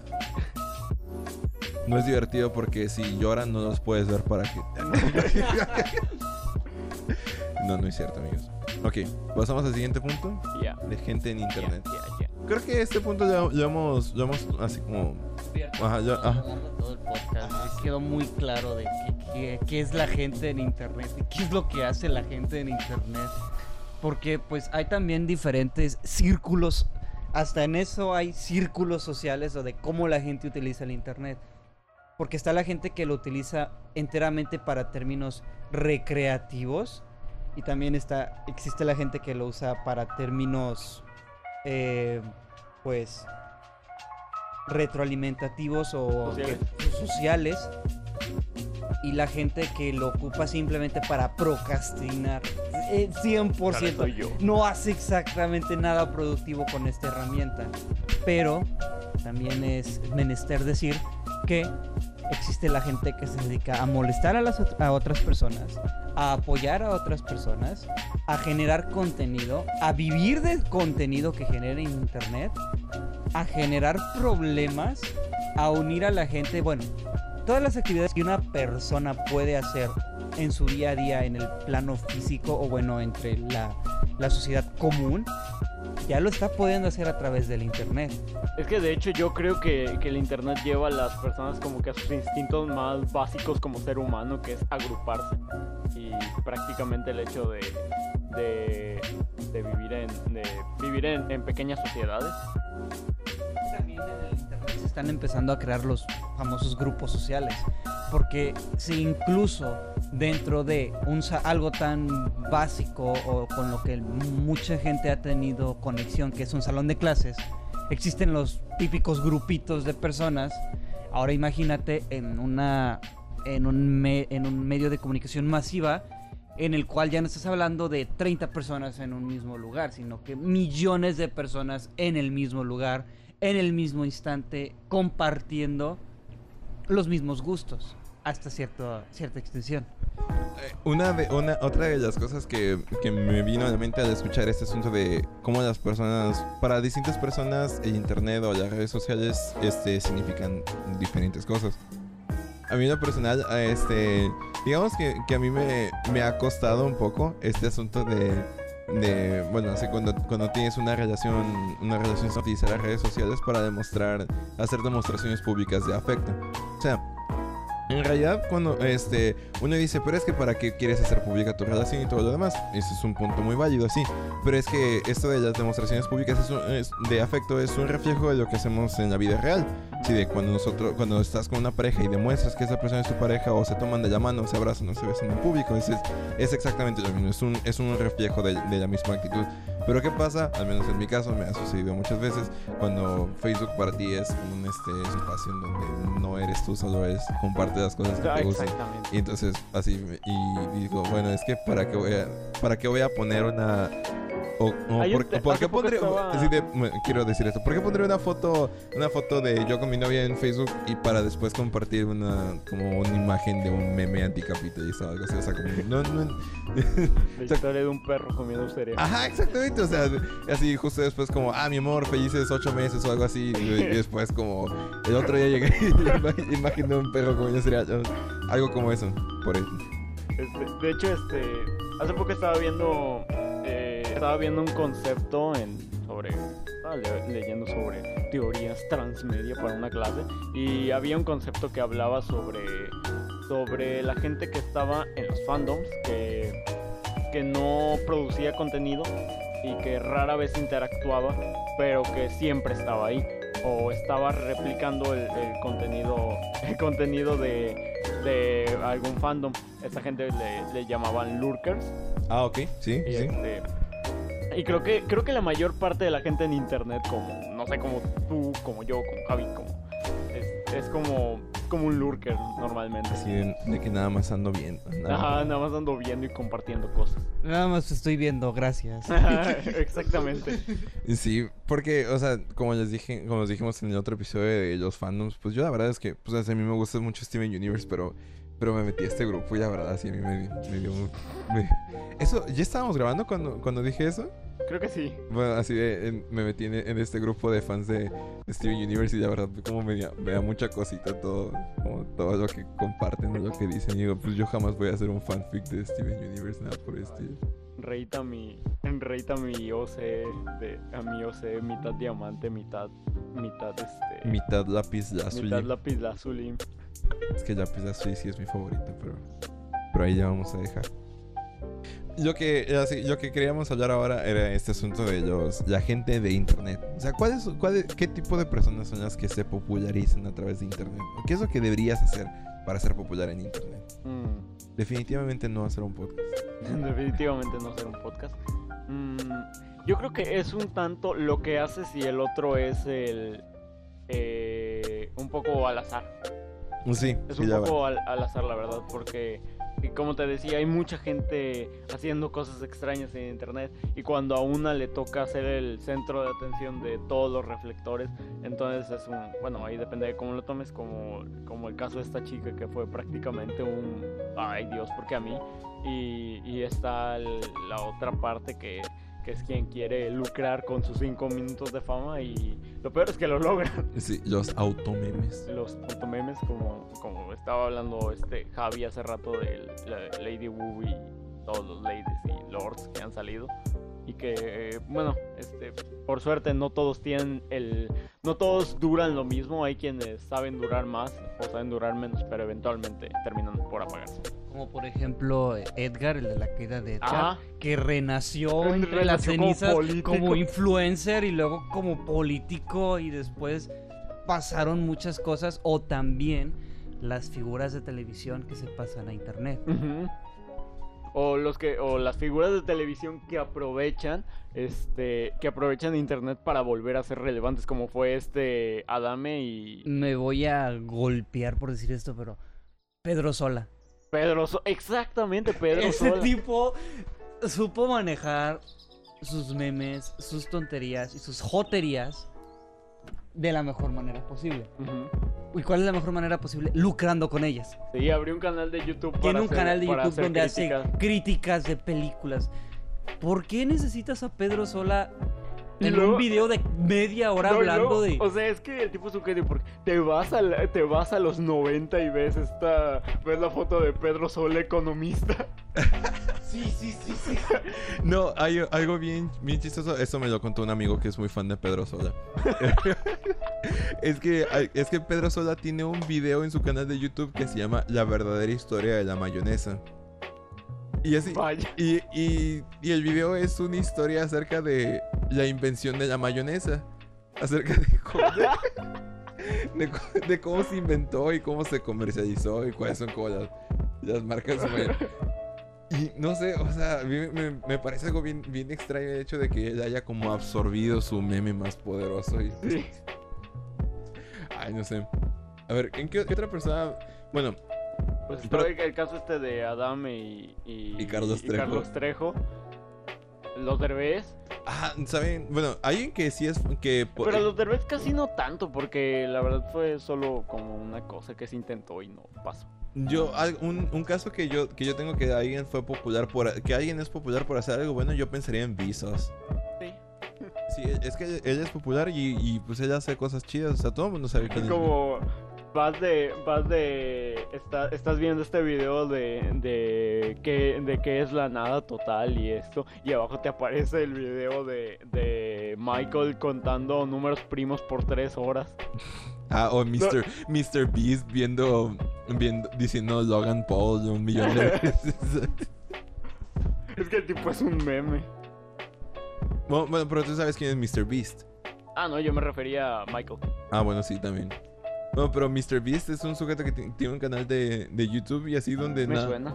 es así, él nada más hace videos así como, como muy largos de él haciendo cosas como, como él- hay un video que se llama este Watching Dance Dance Till You Die o algo así y es un video pues así como en loop y eh, viéndolo durante 10 y su video es él grabándose a sí mismo viendo el video durante 10 horas máquina. y así está el video en YouTube y, y así tiene como su reloj atrás así como para, para que todos vean el paso del tiempo y, también, también hay un video donde Mr. Beast está diciendo Logan Paul como un millón de veces. Y son también varias horas. Vaya. Sí, por eso digo, ¿qué es lo que necesitas pues, internet? Para ser famoso, necesitas todo y a la vez nada. Sí.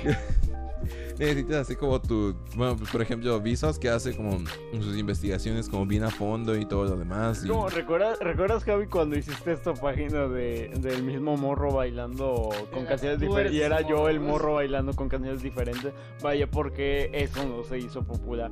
Existiendo miles de páginas de. Así es, el formato es exactamente el mismo, pero tú no funcionaste. Ajá. Es porque tú no tienes carisma. No, no es cierto. Ni siquiera salía yo. Bueno, sí salía yo, pero no hacía nada como para demostrar mi carisma. El punto es que, que es, es un poco, ah, como lo dijiste, hacer todo y hacer nada a la vez. Prácticamente Internet decide quién es. Más bien, el azar de Internet decide quién es, quién es famoso y quién no. Aquí entramos en...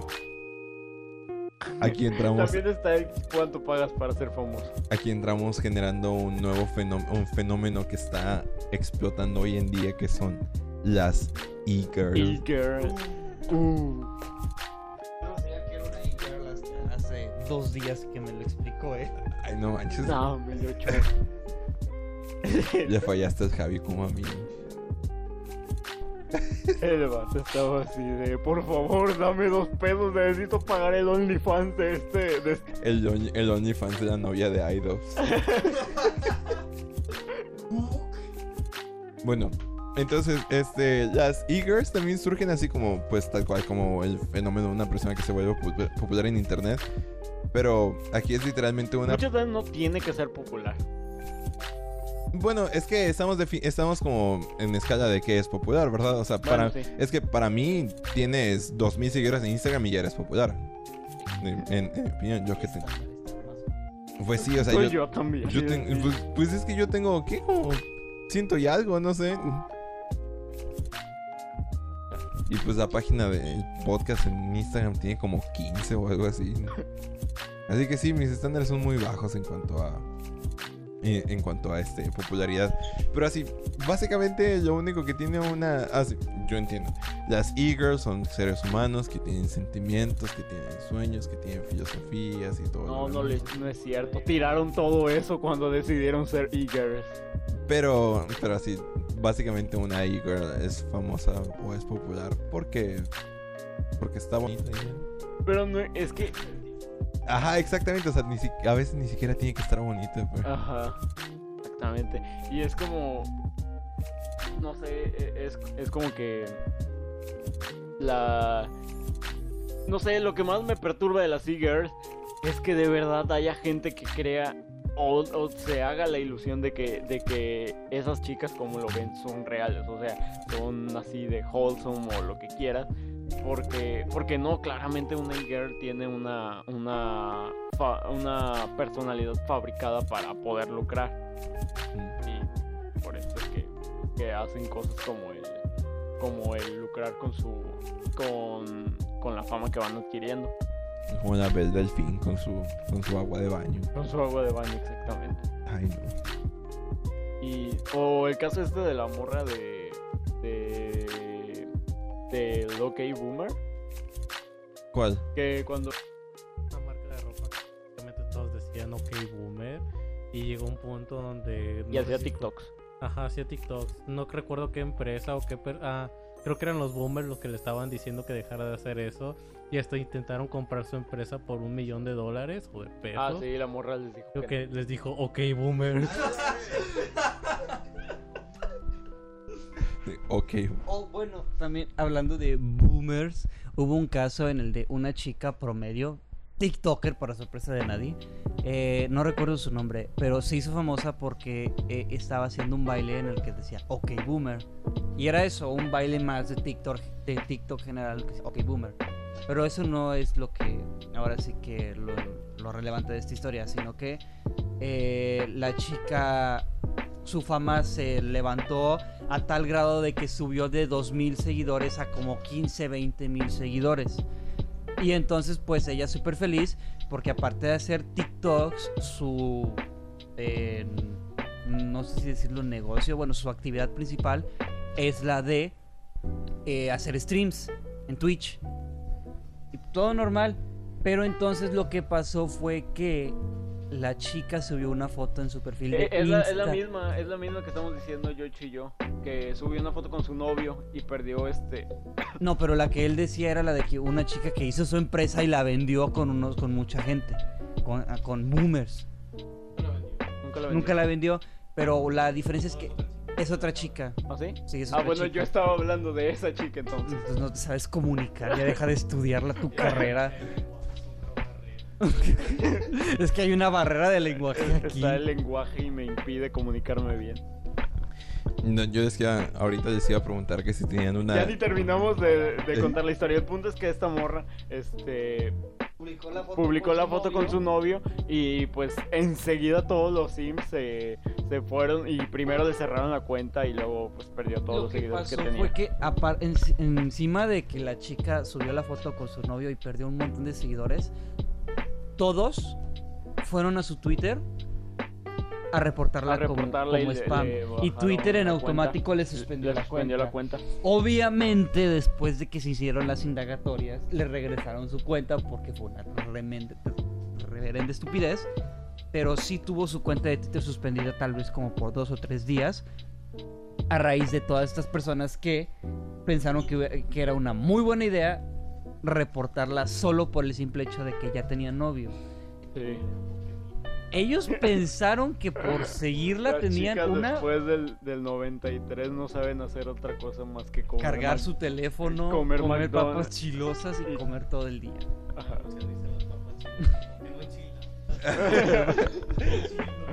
Papas chillosas. Eh, ¿Ustedes tienen una e-girl favorita? ¿Qué? Les pregunto. no, yo tampoco. Mm. Tal le iba a decir algo bien curseadísimo, pero A no ver. lo voy a decir porque. No, a ver, a ver. porque Yocho sabe algo y se, y se va a reír de A mí. ver, dillo. que quede claro que esto está dicho de manera irónica. Iba a decir, claro que sí, Momo-kun. A ver, es que ese, ese nombre, ese nombre me suena y me suena ¡No! bastante. ¡No! Ese nombre me suena bastante. A ver, cuenten. Bueno, mejor googlealo. Dime tu Iker favorita y no Marcia. Ah, chale. Marcia. Mm, Ay, pero ya no es. si- La. Fue y lo sabes. Es Marcia. Se retiró, Marcia, Marcia Pai, la novia de PewDiePie. supo cuándo Ah, retirarse. ya. Sí, Sí, supo- sí, sí, fue Supo cuándo retirarse porque es el ejemplo perfecto de vives lo suficiente para convertirte en un villano o te retiras o te O retiras. te retiras siendo un héroe. Y entonces ella supo. Pero claro. Ser una mantenida. Mi Iger favorito es Mujer Luna Bella, banda. Maribel Guardia. Todavía no es Iger, la Maribel Guardia. La Susana Zabaleta. y- Ah, oigan, no. Oigan, no. Susana Zabaleta sí, eh, no cuenta como Iger, pero si lo fuera Bárbara sería de mi. Regil. No, Bárbara de Regil. Nah. O, o la No, a mí, a mí me dan miedo las mujeres musculosas. A la, mí la no. mamá que se hizo TikToker. Es su nombre que también es miembro de la farándula. No, ni idea. Erika Ah, es- no, no, creí que ibas a decir esta. Ah, la, ¿cómo no se me ocurrió mencionarla? Esta. La morra de. De me oyen, me sienten. escu- Thalía. ¿Cómo se llama esta moda? Ah, sí, Tallí. Pues, no, yo la verdad no, no tengo ninguna Iger. No me gustan las mujeres. Tienes que. No me gusta ninguna forma una de- Bajo mi circunstancia. Estás obligado a mencionar. Ah, una está. A ver, ok, me- sí. Entonces una, una, alguien me está apuntando con una pistola y me dice, menciona una Iger que... Es un, es un escenario en el que jamás te vas a encontrar. Ah, sí, pero por supuesto. Pues es que, fíjate que yo, que... En, en VR chat. Bueno, pues, eh, si tuviera, si estuviera en, en esa circunstancia, yo creo que sí, sí, este diría Marcia, porque, bueno, porque... o sea, yo antes veía sus videos de manera no irónica, a mí me, me, gust- a mí me gustaba mucho ver a... Es- No, pues yo no la veía por sus libros, nada parecido, pero pues.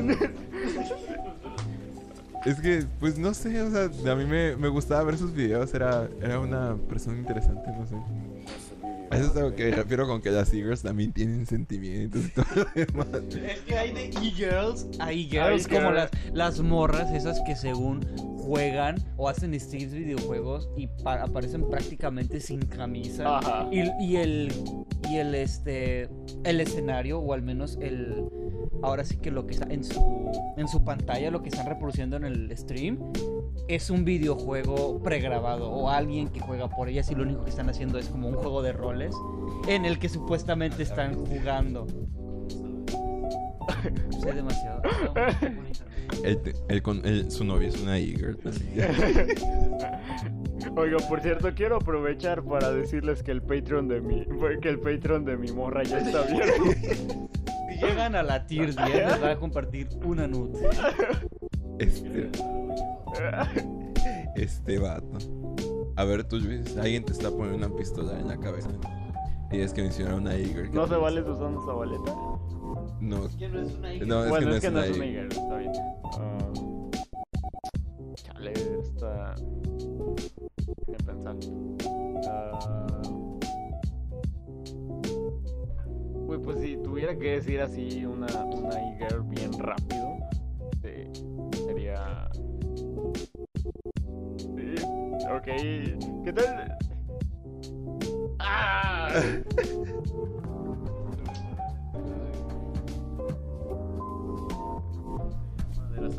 hamburguesas de los Simpsons, cuando le pregunta que si las hamburguesas las hizo él y que si están hechas a- al humo. Y ¡Ah, ya! se queda igual que Toto. Eh, Ok. Bueno, si tuviera que decir una Eagle, que conste que esto solo sería en un caso. Y solo lo diría porque no conozco eh, más Eagles. Gracias a Dios, no conozco tantas Eagles. Creo que solo diría Momo-kun para salvar mi trasero. Pero solo sería por salvar mi trasero, ¿ok?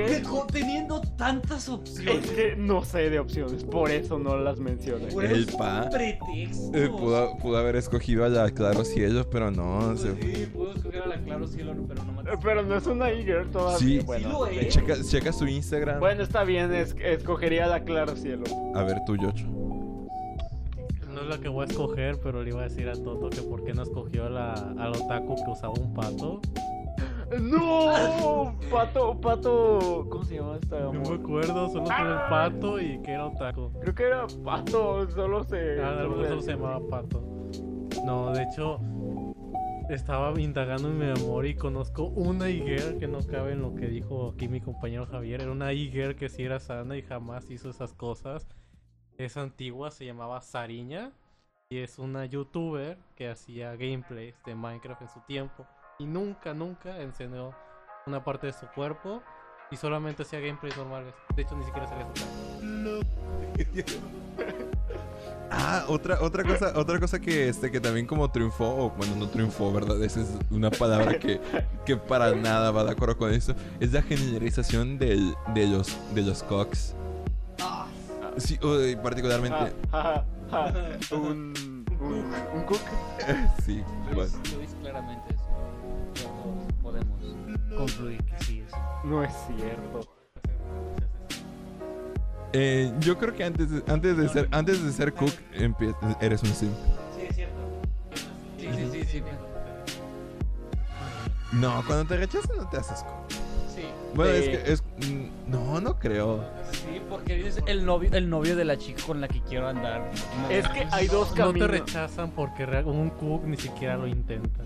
Digo, un sim ni siquiera lo intenta, solo está atrás Ajá, ahí. el sim solo está atrás. Y el cook ya lo intentó y lo rechazaron. Eh, lo puedes ver como, por ejemplo, en la, en la naturaleza. Imagina que el, el simp. el simp es como el típico lobo disfrazado de oveja.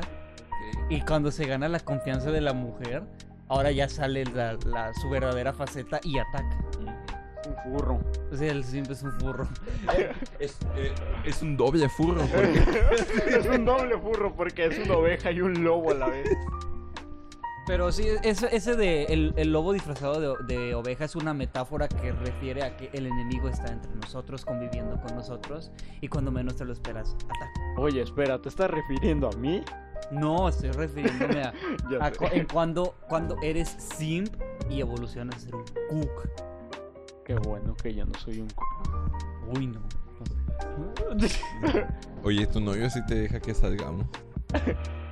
Lo bueno es que cuando regrese mi cuando regrese mi el, El el, novio de el mi novio de mi esposa. esposa va a prestarme su Nintendo Switch. Ay, a mí, ese, ese a mí me, me gusta mucho verlo, pero a mí Mm, ¿Crees que la palabra que deberías utilizar es me gusta mucho verlo?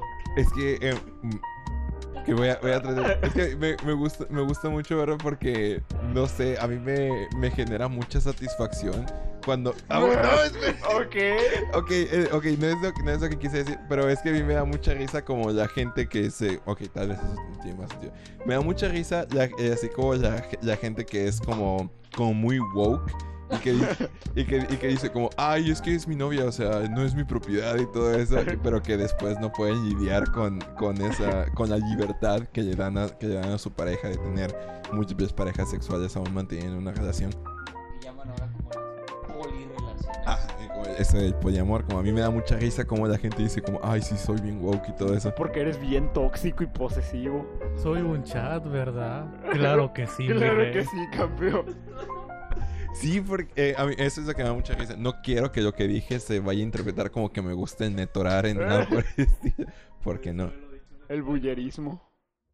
Sí, no, no, por favor, no. a mí el netorar me da muchas cositas, me da mucha tristeza. no es cierto. Ay, no, nadie se rió. Oh, no. Ay, no. Yo no me reí porque aquí lo conocemos como Cuco, no Netorate. Sí. Y eso lo hizo mucho peor. Sí, de hecho. El otro día, bueno, ya voy a dejar de hablar acerca de. Ya, hijo. Sí. Te estás embarrando más. La verdad. Así, bueno, a mí me da, me da mucha risa cómo, cómo esta tendencia como surge y cómo este y cómo personas cada vez más famosas empiezan a ser como pues no sé, partícipes de este movimiento social de hacerse cooks. Como es, pues así, el caso más famoso de ahorita es el de pues el de Lidops que. Y de, y de cómo el H3H3 lo, lo está defendiendo eso. Es como lo peor de todo. güey. Otra persona que se hizo famosa en internet, quién sabe por qué. Antes, antes de ese caso estaba el caso del vato este de Venezuela que hizo el video de Chiqueños. Ajá, que decía lo de hijo, tu hijo, tu esposa se está tirando a su primo, tienes que hacer algo. Y luego, y luego estaba el vato así de jaja, qué gracioso, chiqueño. También hablando de personalidades cook en internet, hay un tipo que supuestamente lo único que hace es. es es una persona muy liosa. Que es de estos tipos, de estos nuevos antiprogres, pero mal plan, en el que lo único que se dedican es estar desacreditando a los, a los nuevos movimientos de igualdad o que buscan gente literalmente peleando por sus derechos humanos. Pero el tipo es como que muy conservador en el sentido de que puro anti anti anti pro vida y todo eso. Pero resulta que todo mundo lo odiaba porque lo único que se dedicaba era como que a tumbar a grupos feministas o a grupos de gente pro vida o, o gente a favor del aborto. ¿Cómo se llama este vato? de- eh, no es este. Es que no recuerdo su nombre. El pero- del- de, las. eh, no es este Robert Shapiro. No, no es Robert Shapiro. Bueno, es como el Robert Shapiro mexicano. Pero hasta eso Robert Shapiro es un poquito más irritante que este güey. Pero X. A lo que voy es que resaltó que el tipo era un cucazo, pero así bien cabrón. Pero cook. Así de que prácticamente hoy invité a los, a los novios de mi esposa a una, a una carne asada y así. Y pues eso como que lo desacreditó bien cabrón porque pues no puedes dedicarte a estar debatiendo o peleando con la gente cuando tú invitas al novio de tu esposa a cenar o a pasar la noche. Ya no hablamos de esto, se me hace sentir incómodo. Creo que este podcast se tornó algo extraño. y la verdad, ya no vamos a invitar a Javier porque se pone muy intenso. No, pero está chido. Bueno, ¿Conclusiones? bueno. Sí, ya sé, ya es bien tarde, amigos. Pero no se preocupen. Casi no hubiéramos perdido tanto tiempo antes de estar grabando. Ya, chavos, no me echen la culpa a mí. Yo no soy el único que graba. Bueno, Internet es básicamente una segunda realidad. Ah. Bueno, así Sí. te, te estoy dando la oportunidad de defender tu teoría. Lo siento, estaba viendo el águila. Estaba imaginando cómo sería si le abriera la cabeza y hubiera un botón ahí. Y se abre la bat- Y sale- se abre la. y entrar a la baticueva. Ah, pues sí, Internet es una segunda realidad donde prácticamente está en vías de, de nacimiento y está, y está muy caótico el asunto por ahora. Pero creo que también está bien, es un, es un ejercicio de, es un ejercicio de libertad. Y pues es igual que la democracia. La democracia, pues mucha gente dice, no, es que la democracia apenas está, este, la democracia no funciona, necesitaríamos una, necesitaríamos un, un, un estado totalitario que dijera cómo tienen que ser las cosas para que todo, todo estuviera en orden. ¿Y no? Y no, no lo necesitamos porque la democracia es un sistema que está apenas en, que apenas tiene unos cuantos años y es un experimento que apenas están haciendo aquí en, en América Latina. Igualmente el internet es un ejercicio de, de libertad entre, entre las personas y creo que creo que es un ejercicio que eventualmente nos quizás ahora nos esté dando resultados algo extraños como eh, estas historias de un perro comiendo cereal con cuchara. Pero Experiencia creo- de episodio de las narrativas de las narrativas neomexas. Pero creo que eventualmente es, es un ejercicio necesario para que la humanidad ne- eh, desarrolle un, un mayor sentido de, de responsabilidad con consigo misma y las cosas que, que dice. Que Pues- dice. Es muy interesante verlo, verlo de esa manera. Y así porque, no sé, siento que, que este. Muchas, muchas de las, muchas de las veces como vemos internet, así, por ejemplo, así, muchas personas fatalistas que no están en contacto con la tecnología ven internet como la, como una perdición. Pero lo, lo chistoso es que también muchas personas que estamos y que estamos metidos en internet también lo vemos como, una- como, como la perdición, así, unos, unos por no saber y unos por, Por saber. por saber lo, lo consideras de esa manera. Pero pues sí, o sea, la verdad es que Internet es un lugar muy extraño y como nunca, ah, y pues de nuevo, como tú siempre lo dices, es, es, una, es una segunda realidad que nosotros tenemos la oportunidad de formar, sobre la cual tenemos muchísimo más control, que lo cual es decir mucho todavía. De hecho, incluso creo que es un buen es un buen ejercicio para, para lograr una sociedad anarquista, donde no necesites ah, no necesitas un estado que te esté regulando o no necesitas instituciones que estén Recuerden, amiguitos, la anarquía es el ideal al que deberíamos aspirar. Mm, dijo nadie nunca. Claro que sí. Pues es que, o sea, yo, enti- yo entiendo que así, si, si, todos, si todos como seres humanos estuviéramos bajo un estándar de inteligencia, de inteligencia y de este y de empatía, Por eso entonces- digo, ajá, exactamente, es es, es sí, un lugar al que deberíamos de apuntar, no Ajá. que debemos de estar mismo. Ajá, exactamente. O sea, deberíamos llegar a tal punto que no necesitáramos regulación. Deberíamos ser el superhombre que, que, que dice Nietzsche. El nichecito. Vamos a ser el superhombre en internet. El super, de hecho, sí, el superhombre no estaría en internet. El superhombre estará en todos lados, menos en internet. Menos en internet. Eso te lo puedo asegurar. Mm, Pues no sé. Es que a, a mí me a mí también me, me llama mucho la atención ese asunto de que creo que igual si internet es este forma parte de a lo mejor no sé, en, pon día estás unas 8 horas en internet. Así, horas más, horas menos. Estás 8 horas en internet. A lo mejor sería más fácil controlar, sería más fácil encontrarte mismo como siendo el superhombre durante esas 8 horas que durante 24 horas. No, porque internet es un lugar donde la gente forma comunidades y forma estos rebaños. Además, la persona que, que existe en internet no eres tú. No Ajá. es tu yo.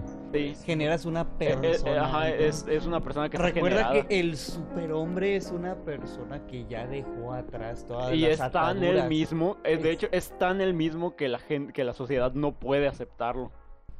Así es que el superhombre no está, No está en internet.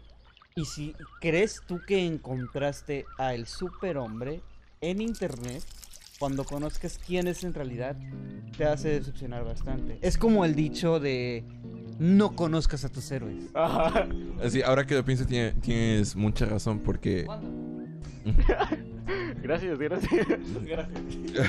Así, ti- tienes, tienes mucha razón porque, porque pues el superhombre en, en internet sería en sí mismo una persona.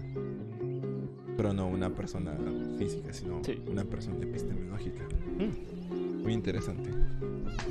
Pues, no sé. Pues ya nos vamos, adiós. conclusi- conclusiones, Yocho. No compren Bitcoin. no compren Bitcoin ya.